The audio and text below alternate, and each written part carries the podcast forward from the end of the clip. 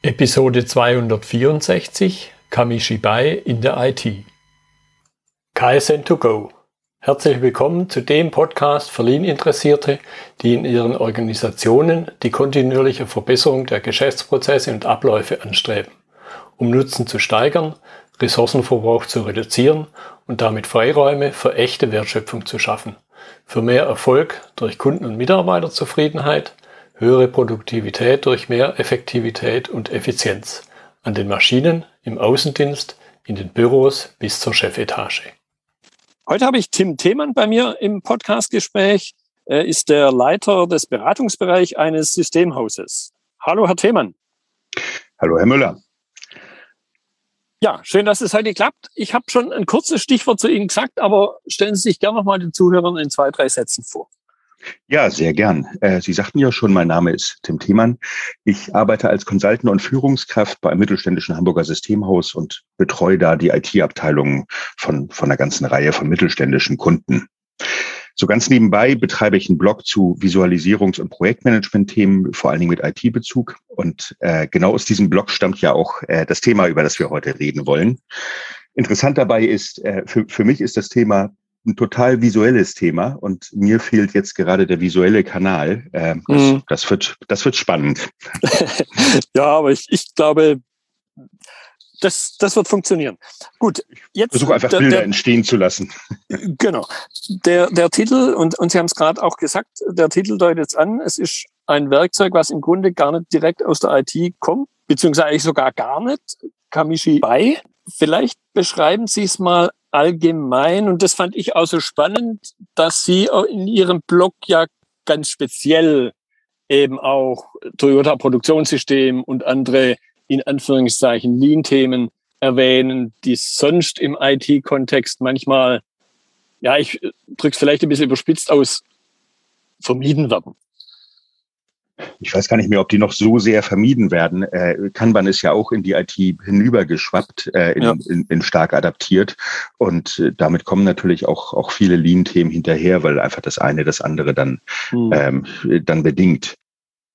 Ja, also Kamishibai ist heute das Thema. Ich muss dazu sagen, ich selber komme überhaupt nicht aus der Produktion. Da haben Sie mir dann wieder was voraus. Mhm. Ähm, und äh, ich, ich, ich komme ganz klassisch aus der IT und schaue mir halt solche Dinge an und schaue, wie ich sie, wie ich sie übertragen kann und wie sie nutzbar sind in dem Kontext. Ähm, und ja, das ist letztlich, letztlich das, was ich da getan habe. Wenn Sie den Produktionsaspekt da reinbringen, dann äh, komme ich vermutlich relativ schnell ins Schleudern. Mhm. Grundsätzlich an dem Thema Kamishibai ist, ist total interessant, wenn Sie, wenn Sie in Wikipedia gucken, dann werden Sie denken, ähm, wovon redet der denn da eigentlich? Und meine Frau war auch total überrascht, als ich anfing, mich mit, mit dem Thema Kamishibai zu beschäftigen. Meine Frau arbeitet im Bereich der Elementarpädagogik und da wird das Wort Kamishibai in Deutschland völlig anders verwendet. Äh, da wird es nämlich in seiner ursprünglichen Bedeutung verwendet. Ähm, ursprünglich ist ein Kamishibai eine Art Papiertheater. Das ist also ein, ein Holzrahmen, den man aufstellt und ein Erzähler schiebt dort, während er eine Geschichte erzählt, äh, Papier hinein mit Zeichnungen, die zu dieser Geschichte passen. Äh, das ist also eine Art Bühne ähm, für, für, äh, für Geschichten erzählen. Mhm ist relativ alt. Soweit ich gelesen habe, ist das, ist das von buddhistischen Wandermönchen schon vor über 1000 Jahren benutzt worden und quasi als, als äh, analoges PowerPoint äh, zur Vermittlung buddhistischer Weisheiten verwendet worden. Ähm, in Japan wird das immer noch als eine Art Straßentheater zelebriert, ganz ähnlich wie bei uns äh, die Puppentheater. Äh, und in, in, Deutschland ist es halt äh, als bildbegleitende Erzähltechnik in der Elementarpädagogik recht verbreitet. Insofern mhm. war, war meine Frau etwas überrascht und äh, ich merke auch immer, dass wenn ich darüber rede, Leute den Wikipedia-Artikel aufrufen und da steht nur diese Bedeutung. Äh, das führt dann zu einer gewissen Verwirrung. Ja. Mit dem Kamishibai, über das wir, wir heute reden, hat es natürlich nur im übertragenen Sinne was zu tun. Ähm, das Kamishibai-Board, von dem ich reden möchte, ist, ist eine Tafel, auf der wiederkehrende Aufgaben und wiederkehrende Kontrolltätigkeiten mit ihrem Status äh, dargestellt werden. Das heißt, ich habe typischerweise, also im Produktionsbetrieb dann häufig T-Kartenboards mhm. äh, mit T-Karten, die auf der einen Seite rot und auf der anderen grün sind. Damit visualisiere ich dann eben den, den Status von Kontrolltätigkeiten, von wiederkehrenden Tätigkeiten, von Routineaufgaben. In der IT sieht das ganz häufig aus wie ein Kanban-Board und dann werden die Karten mit Magneten hingehängt. Der, der große Unterschied ist, die Spalten auf so einem Kamishibai-Board zeigen nicht den Schritt im Arbeitsfluss, sondern zeigen die Kadenz. Es gibt also mhm. dann eine Spalte für tägliche Aufgaben, eine für wöchentliche, eine für monatliche äh, oder zweiwöchentliche oder wie auch immer man das für sich strukturieren muss. Das Schöne ist, dann sehe ich auf den ersten Blick alle meine Routinearbeit und ich sehe den dazugehörigen Status und ich habe das auf eine andere Weise noch nicht sinnvoll visualisiert gesehen. Wenn man guckt, wo diese Idee herkommt, dann stammt die wohl tatsächlich aus dem Toyota-Produktionssystem äh, und hat ihre Verbreitung dann in die Lean-Welt gefunden. Meiner Wahrnehmung nach vor allem in der klassischen Produktion. Da, da hängt mhm. dann so ein Board vor Ort, also quasi am Gemba, äh, an dem Ort, an dem die regelmäßige Wartungs- und Kontrolltätigkeit tatsächlich notwendig ist. Mhm. Und ist dann im Rahmen eines Gemba-Walks quasi die Bühne, und so, so kriegen wir dann den Bogen zurück zum Kamishibai als Bühne. Äh, die Bühne, auf der der Status gleichsam vorgeführt wird. Ja. Ähm, ich vermute, dass das sozusagen, dass dieser Kontext äh, der Ursprung der Bezeichnung ist. Im Original, äh, also bei Toyota werden solche Boards nach allem, was ich gelesen habe, vor allen Dingen für Audits, also für Kontrolltätigkeiten, die regelmäßig stattfinden, verwendet. Äh, verwalten kann man damit aber aus meiner Sicht wiederholende Tätigkeiten aller Art. Gut, und ja, und, und jetzt haben Sie es ja auf den IT-Kontext übertragen. Und, und dann ist bei mir immer eine beliebte Frage, was sind die besonderen Herausforderungen im IT-Kontext? Beziehungsweise nochmal vielleicht ein bisschen allgemeiner ausgedrückt, wenn ich, so wie ich Kanban-Boards ja auch in der IT, in der Entwicklung nutze, möchte ich ja damit ein Problem lösen. Sonst würde ich ja nicht in der Regel, Ausnahmen bestätigen die Regel manchmal, sonst würde ich ja kein neues Werkzeug einführen, wenn ich in einer heilen Welt unterwegs wäre? Ja, also das, das Grundproblem in der IT aus meiner Sicht ist, dass es in aller Regel keine klare Trennung gibt zwischen der Projektarbeit, der, der Betriebsarbeit und dem Support. Äh, zumindest in mittelständischen IT-Abteilungen machen die Mitarbeiter in aller Regel beides. Und da muss man ja sagen, äh, über den Fachkräftemangel in der IT wird ja ausreichend viel geschrieben. Äh, mhm. Die Mitarbeiter machen also all diese drei Tätigkeiten, das sind ja eigentlich drei verschiedene, ähm, und, und davon eigentlich auch zu viel, zumindest für die Arbeitsorganisation, die aktuell üblich ist.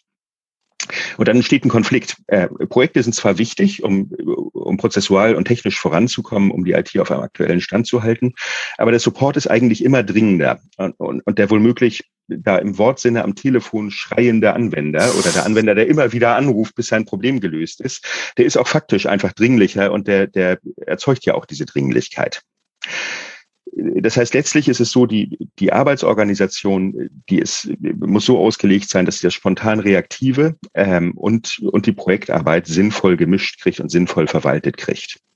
Das tue ich total gerne mit Kanban. Ich empfehle immer Kanban dafür und das gelingt auch gelegentlich, weil ich dann beide Arten von Arbeit, eben das, was, was spontan reaktiv reinschwappt, äh, der Anruf vom Anwender, das, das Support-Ticket auf der einen Seite und, und die Arbeitspakete aus dem Projekt auf der anderen Seite in ein und demselben System managen kann. Und dann kann ich sie eben auch sinnvoll priorisieren, kann sinnvoll den Fluss der Arbeit äh, steuern und sehe halt alle Arbeit auf, auf einem Board. Mhm. Und das ist letztlich die einzige Chance, äh, wie man heutzutage noch dahin kommt, dass die Projekte nicht unter den Tisch fallen, wenn ich eben beide Tätigkeiten als Aufgabe habe.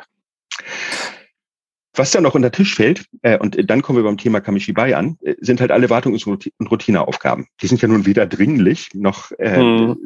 noch werden sie als wichtig wahrgenommen, was ein echtes Problem ist.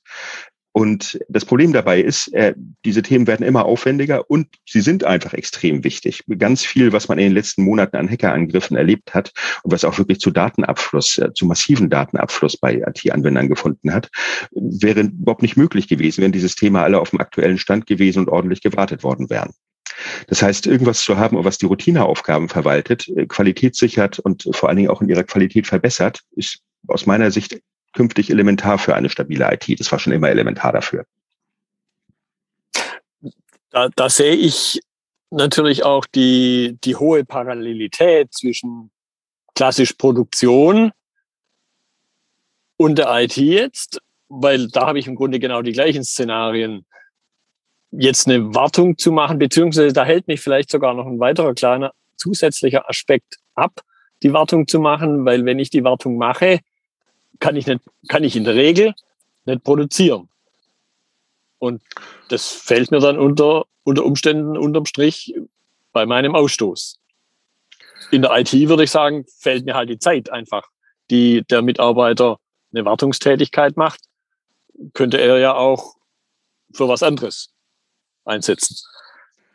Ja, ich glaube, ich glaube, es ist sogar noch paralleler. Also zuallererst ist es so, von der, von der Organisation und der Notwendigkeit her kann ich jetzt, also vielleicht habe ich dafür zu wenig Ahnung von Produktion, aber ich kann keinen großen Unterschied erkennen zwischen, äh, ich muss jeden Monat bestimmte Updates machen und ich muss jeden Monat das Schmiermittel da und da auffüllen, sonst bleibt die Maschine stehen. Ja. Ähm, das ist, das ist erstmal sehr, sehr ähnlich. Zeit fehlt, klar. Äh, IT-Abteilungen sind notorisch überlastet, zumindest die meisten IT-Abteilungen, die ich kenne. Äh, und die Produktion steht auch still, wenn ich bestimmte Wartungstätigkeiten mache. Das ist natürlich auch in der IT der Fall. Das wird immer besser vermieden äh, durch entsprechende Redundanzen, durch entsprechende Architekturen. Aber im Grundsatz habe ich auch da Ausfallzeiten, wenn ich Wartung mache. Das ist schon sehr, sehr ähnlich, denke ich. Hm. Jetzt, wenn sich das Thema grundsätzlich mit Kanban lösen lassen würde, auch da nochmal ein bisschen Nachgeburt, hätte man ja nicht was Neues ins Spiel gebracht. Das, das heißt, und neu an der Stelle, Sie haben es schon erwähnt, die T-Karten, vielleicht das noch ein bisschen vertiefen, auch im IT-Kontext, weil ich glaube, dass sich dann da sehr, sehr leicht wieder gedanklich für die Produktionszuhörer, möchte ich sie mal nennen, wieder zurück übertragen lässt was habe ich denn davon? Ja, Kanban ist halt äh, nach meiner Erfahrung nicht besonders gut da drin, sich wiederholende Aufgaben abzubilden. Also natürlich kann ich eine Karte äh, von ganz hinten wieder nach ganz vorne schieben und das äh, typische Software, die das macht, unterstützt das auch. Das schafft aber keinen Überblick über den Status meiner Wartungstätigkeiten und ich sehe nie wirklich kompakt die, die Routineaufgaben, die ich in ihrer Gesamtheit habe. Und ich finde es immer sehr, sehr wichtig oder auch eine wichtige Eigenschaft dieses Systems äh, oder dieses visuellen Managements, eben alles, alles mal als Ganzes zu sehen und zu sehen, wie viel Arbeit ist da eigentlich. Und äh, den Überblick haben ganz viele Menschen nicht. Und äh, das würde ich nicht, wenn ich meine Routinearbeiten ganz normal auf dem Kanban-Board bilde, äh, mhm. abbilde, realisieren können. Und das ist eben der Grund, dass ich immer dafür plädieren würde, quasi daneben gewissermaßen als so eine Art zweites Backlog, als eine zweite Menge Arbeit, die getan werden muss, daneben eben auch noch ein Kamishi-Beiboard zu hängen. Ja. Ja, und was ich definitiv auch spannend finde, wenn jemand aus der IT wie Sie nicht primär sofort die Softwarelösung aus der Tasche zieht, sondern wirklich von diesem Board erstmal spricht. Und da entsteht bei mir natürlich das Bild vor dem Kopf, so wie man es klassisch kennt, mit Karten zum Reinstecken. Und, und Sie haben es ja auch angedeutet, Vorderseite grün, Rückseite rot, wo nochmal ein visueller, farbig visueller Aspekt mit reinkommt, neben diesem Überblickscharakter. Das, das finde ich dann auch immer hochspannend. Und, und vielleicht das auch noch ein bisschen, ja, noch ein bisschen vertieft. Sie haben schon angedeutet, diesen ich nenne es mal, oder hatten Sie es genannt, so konsolidierten Überblick? Ja, den habe ich halt in Software sehr selten. Äh, wenn ich, also das merke ich schon bei der reinen Kanban-Software ich habe selten den wirklichen Überblick über das gesamte Board. Ich muss in aller, in aller Regel scrollen und das Board ist halt nicht omnipräsent. Und ich finde tatsächlich physische Kanban-Boards äh, deutlich praktischer, gerade in einem frühen Stadium der, der Einführung und in einem frühen Reifegrad, als eine mhm. Softwarelösung. Das fängt damit an, dass die Arbeit sich in Software hervorragend verstecken kann und hervorragend ignoriert werden kann. Also eine Kanban-Software kann ich genauso gut ignorieren, wie ich mein Ticketsystem ignorieren kann. Und ähm, das ist einfach nicht mehr der Fall, wenn das Ganze im Flur hängt und äh, wenn ja. auf dem Kamashimi Bodyboard mir lauter rote Karten entgegen, äh, äh, entgegenleuchten.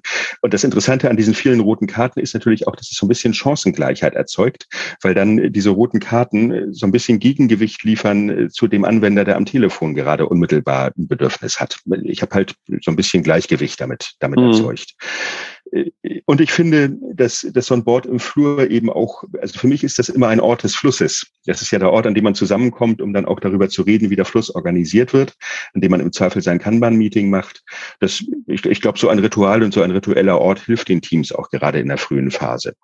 Und der dritte Punkt ist, in, in dem Moment, in dem ich Software einsetze, bin ich immer an die Restriktion dieser Software gebunden. Und das führt eben gerade in einer frühen Phase einer Einführung dazu, dass ich das so mache, wie die Software will und nicht so, wie es für mein System gut wäre. Und insofern bin ich jetzt nicht, also zumindest in frühen Phasen, kein großer mhm. Fan von Softwarelösungen. Das hat sich jetzt natürlich in den letzten anderthalb Jahren geändert, denn wenn irgendwie drei Viertel des Teams im Homeoffice sitzen oder das gesamte Team im Homeoffice sitzt, dann wird das mit dem, mit dem physischen Board so ein bisschen schwierig. Ja. Aber ähm, das ist ja zum Glück oder ist ja hoffentlich nicht der endgültige Normalzustand. Ja, ich, ich glaube, der, der Punkt dieses, dieses physischen Boards, manchmal auch das reine, ich, ich glaube auch dieser haptische Aspekt ist nicht zu unterschätzen. Dieses wirklich da mal was nehmen und woanders hinzusetzen. So wie ich, also zumindest gehe ich da von mir aus, wenn ich eine Papierliste habe, wo ich was draufgeschrieben habe, ist das ein nicht zu unterschätzender Aspekt, wenn man da mit dem dicken Stift einen Strich durchmachen kann.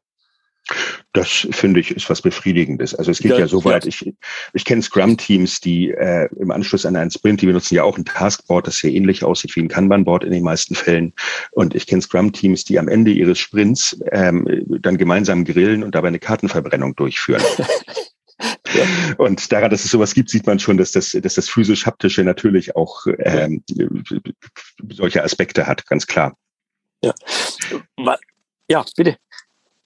Man muss ansonsten sagen, für, für Kamishi Buyboards gilt halt, äh, mir ist gar keine wirklich äh, fertige, umfassende Lösung als Software bekannt, die sich auch noch mit Kanban kombinieren lässt. Mhm. Ich kenne Softwarelösungen, äh, ich habe recherchiert und das, was ich sehe, sind Softwarelösungen, die eher aus dem Produktionsbereich kommen, die dann also ein Kamishi Buyboard auf dem iPad haben, mit dem ich durch die Fabrikhalle gehen kann oder ähnliches. Ähm, das heißt, im Moment, glaube ich, äh, stellt sich die Frage dafür nur sehr begrenzt. Was ich natürlich immer machen kann, ist, ist eine Kanban Kanban-Lösung so customizen, dass sie mir das mehr oder minder gut abbildet. Aber in schön habe ich das tatsächlich in Software noch nicht gesehen. Hm, hm. Jetzt fand ich auch echt spannend in, in, in Ihrem Artikel, den ich dann, wenn da noch jemand nachlesen möchte, auch in den Notizen auf jeden Fall verlinken werde.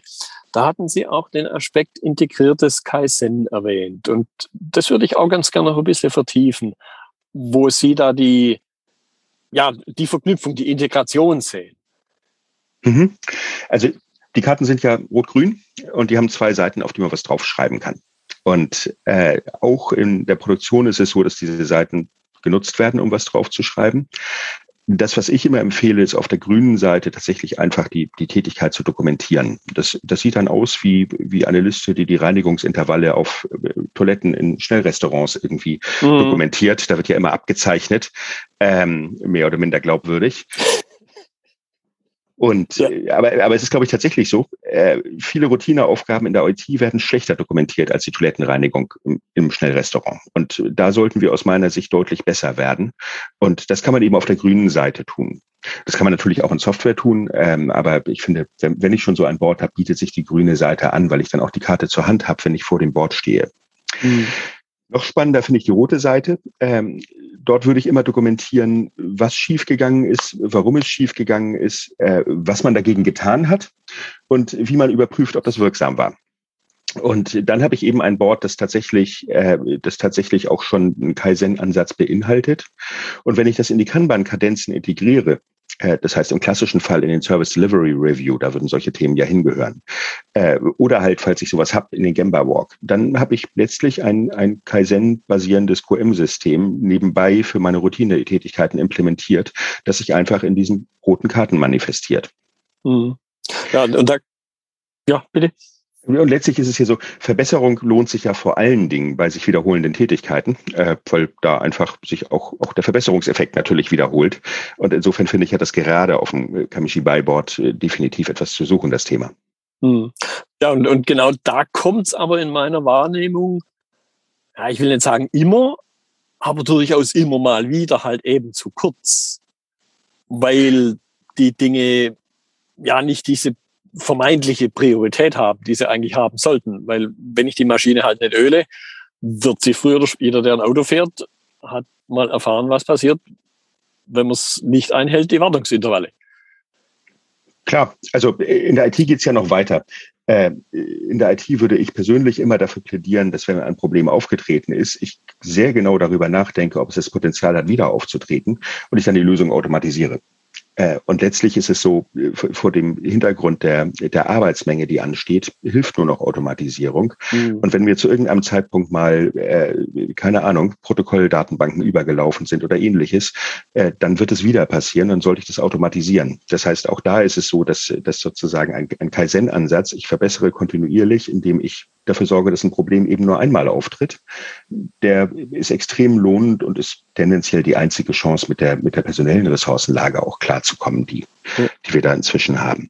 Und das geht, glaube ich, auf Basis so eines Kamishibais und auf Basis einer, einer roten Seite der Karten, auf die man das entsprechend dokumentiert und dann eben auch nachhält, indem man mhm. eben auch guckt, hat es wirklich das getan, was ich tun will?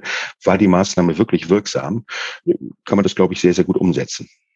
Ja, und ich habe halt den direkten Bezug. Ich meine, natürlich kann man auch Shopfloor-Karten ausfüllen, was, was ein Weg ist, aber das Dilemma, das ich da halt sehe, speziell wenn wir uns auf den Wartungsaspekt beziehen, dass dieser Bezug ein Stück weit verloren geht.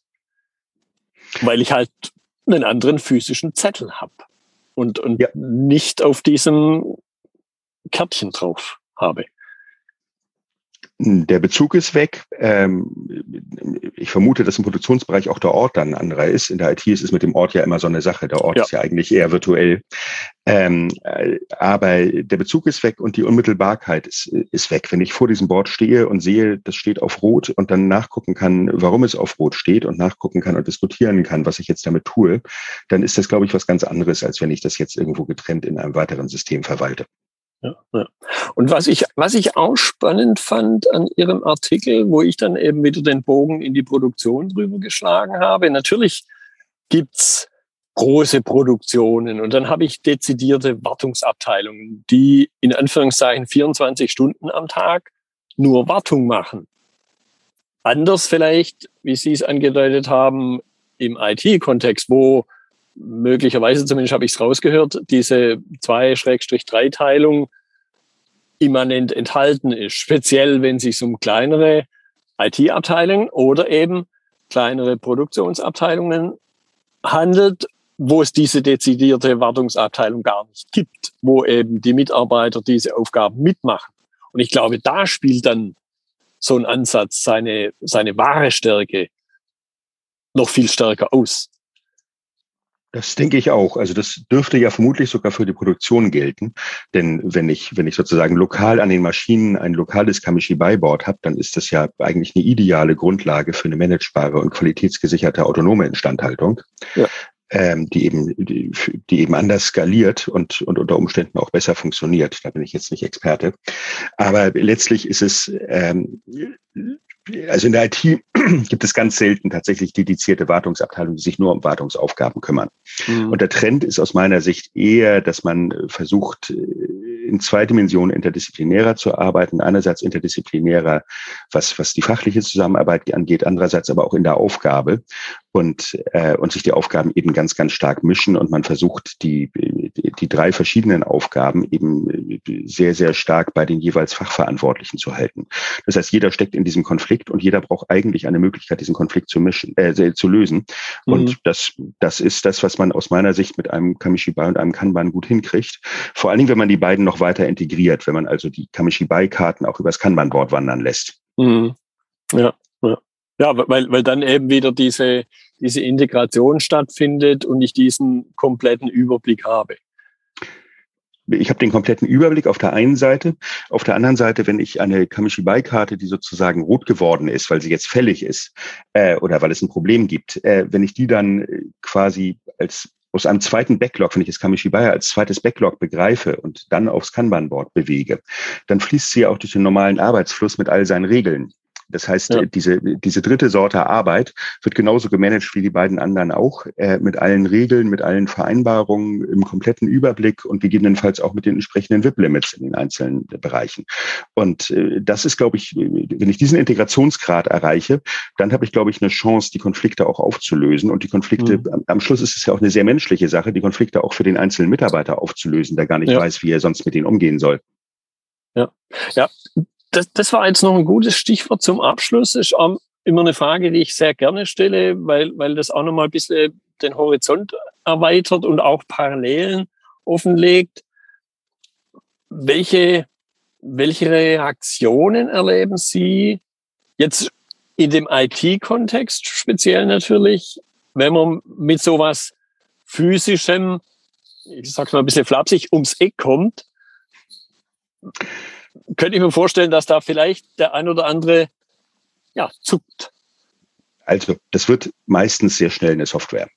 Ähm, ich muss jetzt ganz ehrlich sagen, dass ich da gerade gar kein so richtig gutes Datenmaterial habe, einfach weil in viele der Projekte, in denen ich versucht habe, das, äh, das umzusetzen, dann die Pandemie und die Homeoffice-Phase reingekommen ist und damit mhm. war das physische Board einfach tot.